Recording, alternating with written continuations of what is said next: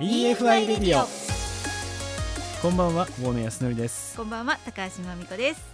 EFI レディオこの番組はフードテックや食の未来について一緒に考えていこうという番組です。大野さん9回目の放送になりますが今週のゲストは？はい、えー、株式会社岡部企画開発部企画開発課部長代理の八木健太郎さんです。この後登場です。お楽しみに。EFI レディオでは改めましてご紹介させていただきます。え今夜のゲスト株式会社岡部。企画開発部企画開発課部長代理でいらっしゃいます八木健太郎さんです。よろしくお願いします。よろしくお願いします。あのまず岡部はどんな会社なのか何をやっているところなのかその事業内容について教えていただけますか？はい、えー、愛媛県伊予市に本社がございまして、はい、特にあの海産物を、えー、と主体とした加工食品の製造販売をしておる会社になります、うん。ホームページをね今拝見させていただいたらああ見たことある、ね、見たことある。商品、ね、ありがとうございます。たくさんあってもううちはですねそのまんまちりめんが大好きで。ありがとうございますめちゃくちゃ美味しいですよね。そうですね。あれはあのつなぎとか添加物とか一切使わずに、はい、そのちりめんだけで焼き上げたおせんべい風の商品になってます。本当不思議な食感でパリッパリなんですよ。ね、なんかパリパリなんだけど口に入れた瞬間にこうほどけるというかふわふわって。そうですね。ちりめんの風味がわって広がるような、はい、あれちりめんとエビと？一応シリーズとしてはちりめんエビ貝柱はい、が基本ベースになってまして、はい、でちょっと最近はあの変化球といいますか、えー、えーとちりめんに、えー、西条産の海苔を混ぜた海苔ちりめんだったりとかあとは国産のエビを混ぜたエビちりめんっていう無添加シリーズともう一つあの、えーと、ちょっと大人向けに、えー、黒胡椒とちりめんを混ぜてちょっと焼き上げたものだったりとかとろろ昆布とちりめんを混ぜて焼き上げたものだったりとか。っていうのも作ってます。ね、じゃあもう結構あれですか口に入れた瞬間変わる感じなんですかその。ふわってこうなんかほどけるっていう感覚ですかね。そ、ね。はい、それはあの結構作り方が特殊なんですか？そうですね。あの素材そのものを、えー、200度に熱した鉄板で、うん、でそれも圧力も2トン以上をかけて一瞬で焼き上げる形にはなってます。うん。これなんか一瞬でそれをこう圧力かけながらやることで何かその風味といいますか？圧力かけてやることで中の、えー、と持っている水分がこう水蒸気がこう爆発するというかあのポン菓子と同じ原理と思っていただいたらいいかなと。なるほどなのでそれでこう一つ一つのちりめんが弾け飛んでひっついて1枚のおせんべい状になるっていう商材ですね。なのでなんかこう間に空気がいっぱい入ってるんでふわふわしてそうですねはいなんか子供のおやつにもすごく親としては安心して食べさすことができるっていうのが嬉しいですね。そうですね。先ほどもちょっと申し上げた通りそのつなぎとか添加物とかえっ、ー、と全然使ってないので本当安心して食べていただける商品かなと。で、まあ、一応その原料自体も選んで国産のもの特にあの瀬戸内海ですねのちりめん稚魚を使ってやってますね。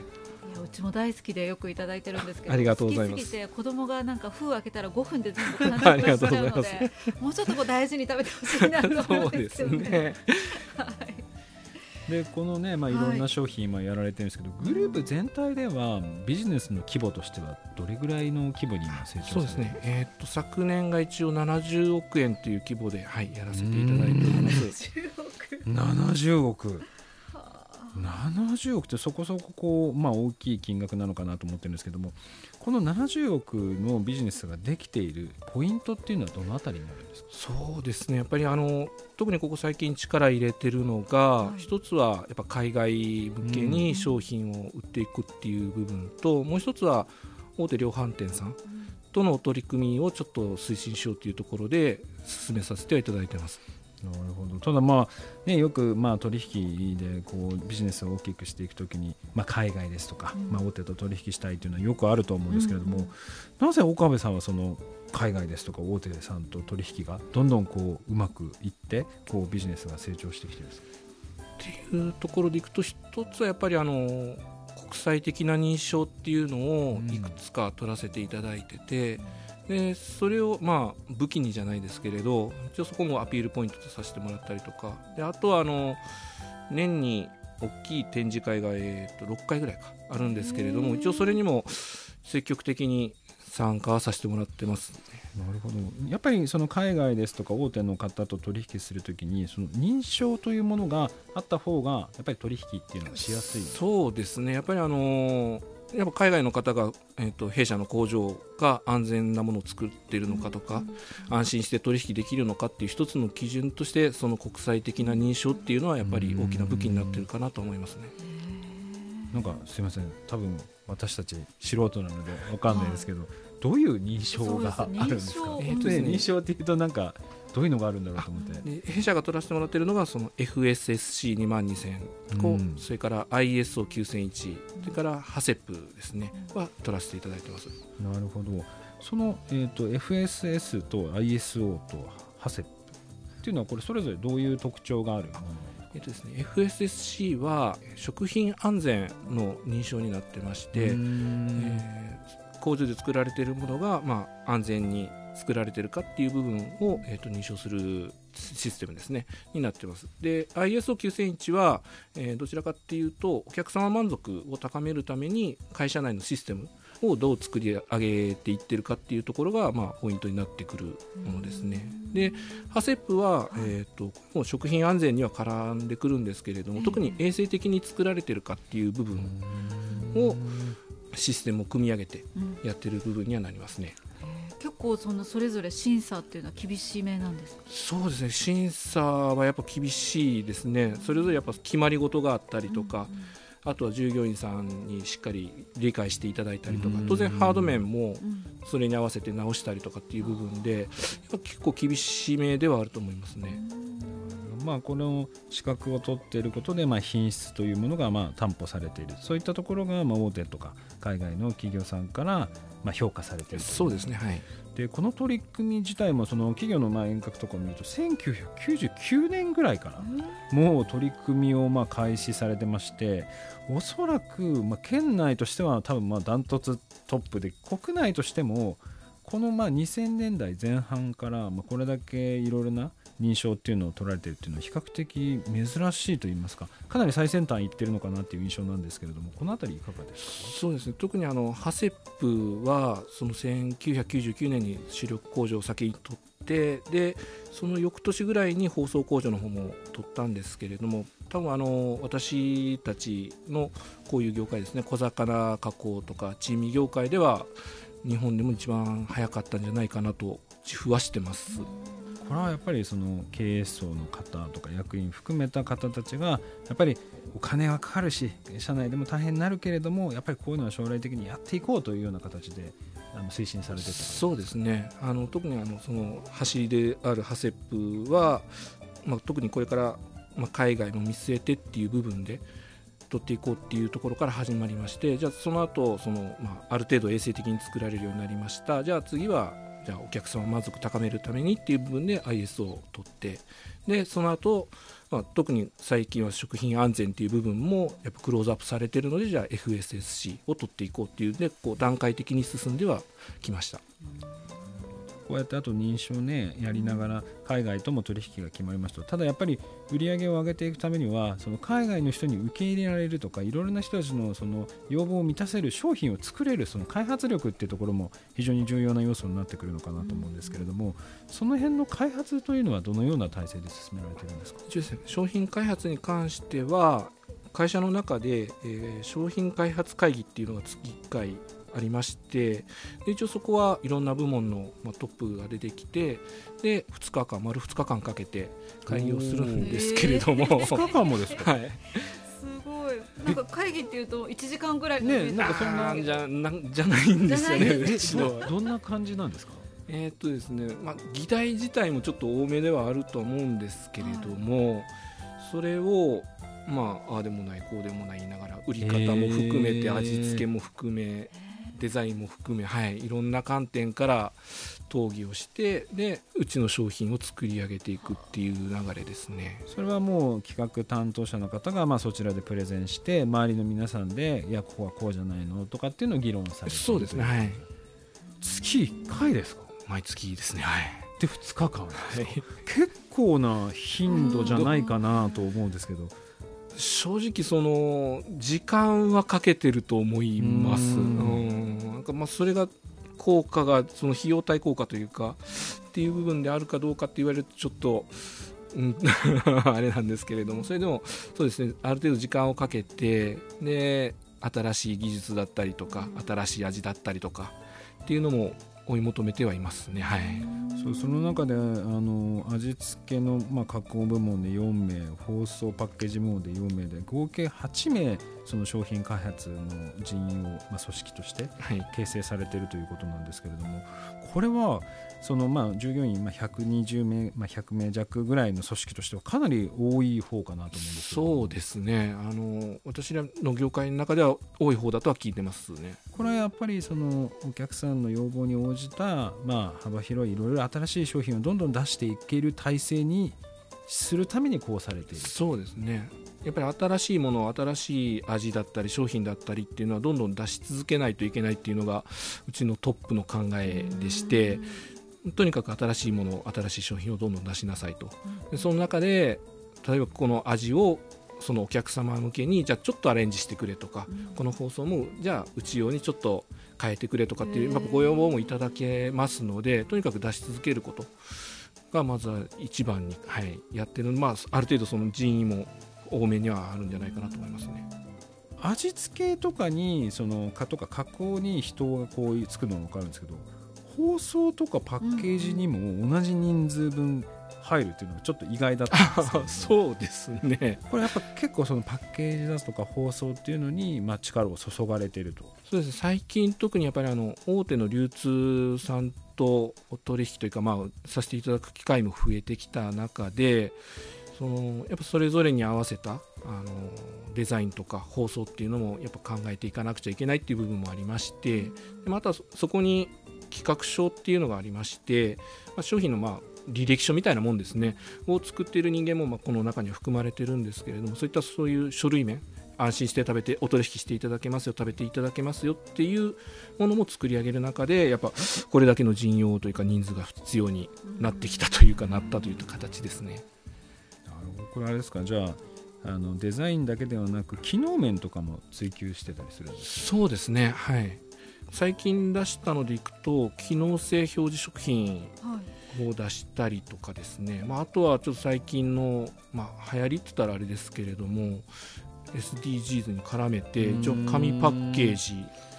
を使ったものだったりとかっていうのこれもそのパッケージ部門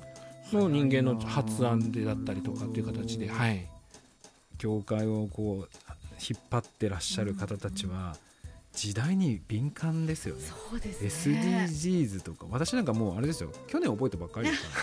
から。それまであんまり気にしたこともなかったですそうですね。気にしたことなかったです。もう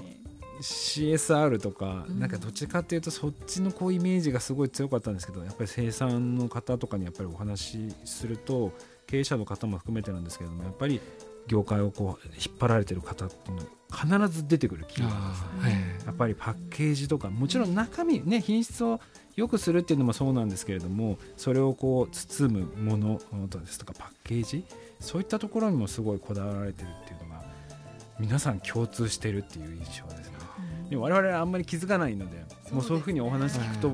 なるほど。もう次から多分見方変わると思います。パッケージのあこれかっていう。いやでもなんか私も若い頃というか20代とかはもう美味しければ何でもいいみたいな感覚だったんですけどやっぱりこう30代になってこうじゃあ出産をしようとかなんかそうなってくるとやっぱ体にいいものを取り入れたいっていう意識がだんだん出てきてで次母になると子供にはよりこう無添加のものだったりとか安全なものを食べさせてあげたいっていう気持ちがすごくこう出てくるので、うん、やっぱ安心してっていうところは一つ大きいのかなと思うですね。特にやっぱ私たちのその商品っていうのはその海のものを使ってである程度その食品添加物だったりとかっていうのも使わないで、まあ、素材の味を生かした味作りっていうのも一つのモットーにしてましてでそうなってくるとやっぱお客様の層もあの先ほどおっしゃって言ったようにやっぱ30代40代の方で、まあ、奥様もいらっしゃったりとかまああとはまあちょっと年齢が上がっていってという形でどちらかというとそちら層向けにはなるんですけれどもでその中で今売らしてもらってるっていう形でいくとその量販店さんもそうなんですけれども例えば学校給食にその小魚を卸させてもらったりだとか、まあ、通信販売なんかも特に最近は流行ってますけれどもやっぱそういうところでいくとその商品の良さをどんどんアピールしていただいた中で納得して食べていただけるっていうところで、まあ、販路も広がっていっているっていう部分はやっぱありますね。はいいやでもちょっとお話をお聞きしてですねやっぱりこの70億っていうまあ規模これに成長させたのはやっぱり海外ですとか大手の企業さんと取引できてるでそ取引できるのはぱりきちんと投資をして、うん、そういったところと、まあ、信頼性を、ね、品質を担保しながら取引ができるような体制を整えながら先ほどみたいな、ね、環境とか、うん、そういったところの積み重ねが、まあ、今のこの売り上げっていうのを多分気づいてきたんだろうなと思いますのでやっぱりそういう先を見据えた投資ですとか、そのアクションっていうのがすごく大事なんだなっていうのを改めて感じました。本当ですね。あの八木さんこうこれからこんなふうにこうお壁をしていきたいなとかまあ、八木さん個人的な夢とかなんか野望とか。そうですね。この「そのまんま」シリーズはあの私が初めてこう商品の企画段階から、うん、あの会社に入って初めて携わらせてもらってそうなんですよ。まあ、ちょっと思い入れのある商材ではあるんですけれども逆にちょっとそれを超えれるものがちょっとこの20年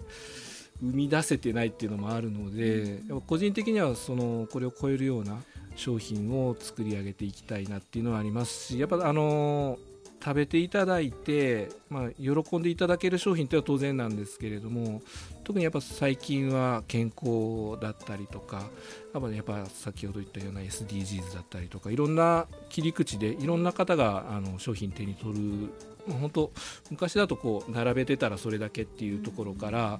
もう本当にいろんな人がもう自分に合ったような商品をやっぱ取っていかれる中で万人受けっていうよりかはそのある程度きっちりターゲットを絞った中でそのその中でやっぱ喜んでいただけれる商品っていうのをそれぞれに向けて作れていけたらなっていうのはありますね。はい、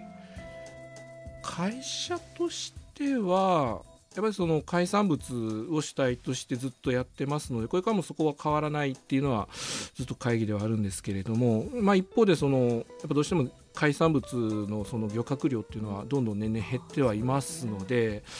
他の切り口で例えば農産物とか、はい、っていうところでもちょっと新しい商品が作れないかっていうところで今模索はしているところではありますね。はい。か目が離せません。これからもちょっとチェックさせてよろしくお願いします。はい。ありがとうございますということで、えー、今週は株式会社岡部企画開発部企画開発課部長代理でいらっしゃいます。八木健太郎さんをお迎えしました。八木さんありがとうございました。ありがとうございました。ありがとうございました。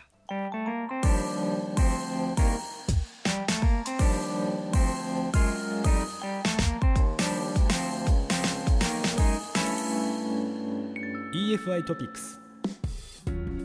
さあそれではここからは EFI トピックスのコーナーです。大野さん今週は？はい、はい、えー、今週はですね、まあ、世界中からこう面白いニュースを紹介するんですけれども、うん、ニュースでね何回か聞かれたこともある方いらっしゃるのかなと思うんですけれども、うん、培養肉って聞いたことあります？なんかお肉じゃないものをからお肉を作るみたいなそうです。もうまあ正直まあなんていうんですかね冷蔵庫に例えばポンと入れとくと、はい、そこで次の日にはお肉ができてるっていう ハンバーグができてるとかっていう。でまあ夢の技術みたいな形でもう少しその量産っていうのは先なのかなって言われてたんですけれども、ついにアメリカでメガ牧場が登場しまして生産施設が、はい、えー、登場しまして数千万ポンドの肉をまあ生産できると。10万フィートってまあかなり大きい設備が2023年の後半から量産できる体制になる今年じゃないですか？今年なんですよ。ええー。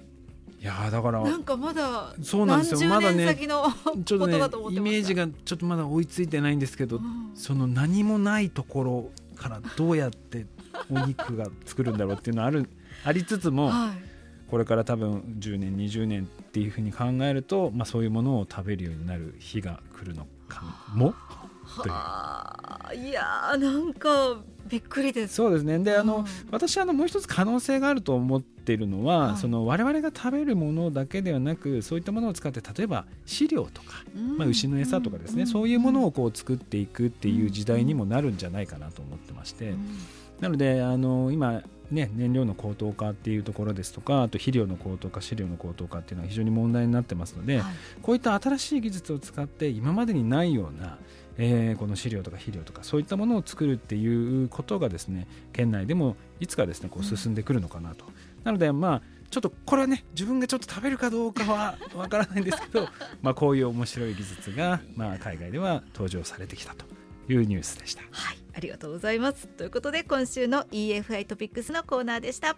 EFI レディオさあ大野さん第9回目になりました。EFI レディオエンディングなんですが今週はいかがでしたか？経営者だとか管理職の方のその見る目といいますか、やっぱこれからは海外なんだ大手と取引するんだ。でやっぱりそこをやるためにはどういう戦略が必要なのか、まあ、今回の場合ですとこういう資格だとか認証というところがまあ非常に重要な要素だとやっぱその先を見据えながら組織全体をこう動かしていくっていうやっぱりその先見性ですとかリーダーシップここがやっぱこれから非常に重要なんだなっていうのは改めて今日感じました。本当ですね私は本当に今日のことしか見てないっていうのをなんかよく分かって反省しました。ありがとうございます。さて、えー、この EFI レディオなんですがウェブ上で聞けますよ。EFI レディオで検索していただきまして、えー、FM 愛媛の番組ホームページ上でまたポッドキャストも配信中です。ぜひ聞いてください。最新回は番組終了後アップ予定です。ということで EFI レディオまた来週になります。EFI レディオ大野康則でした。高橋真美子でした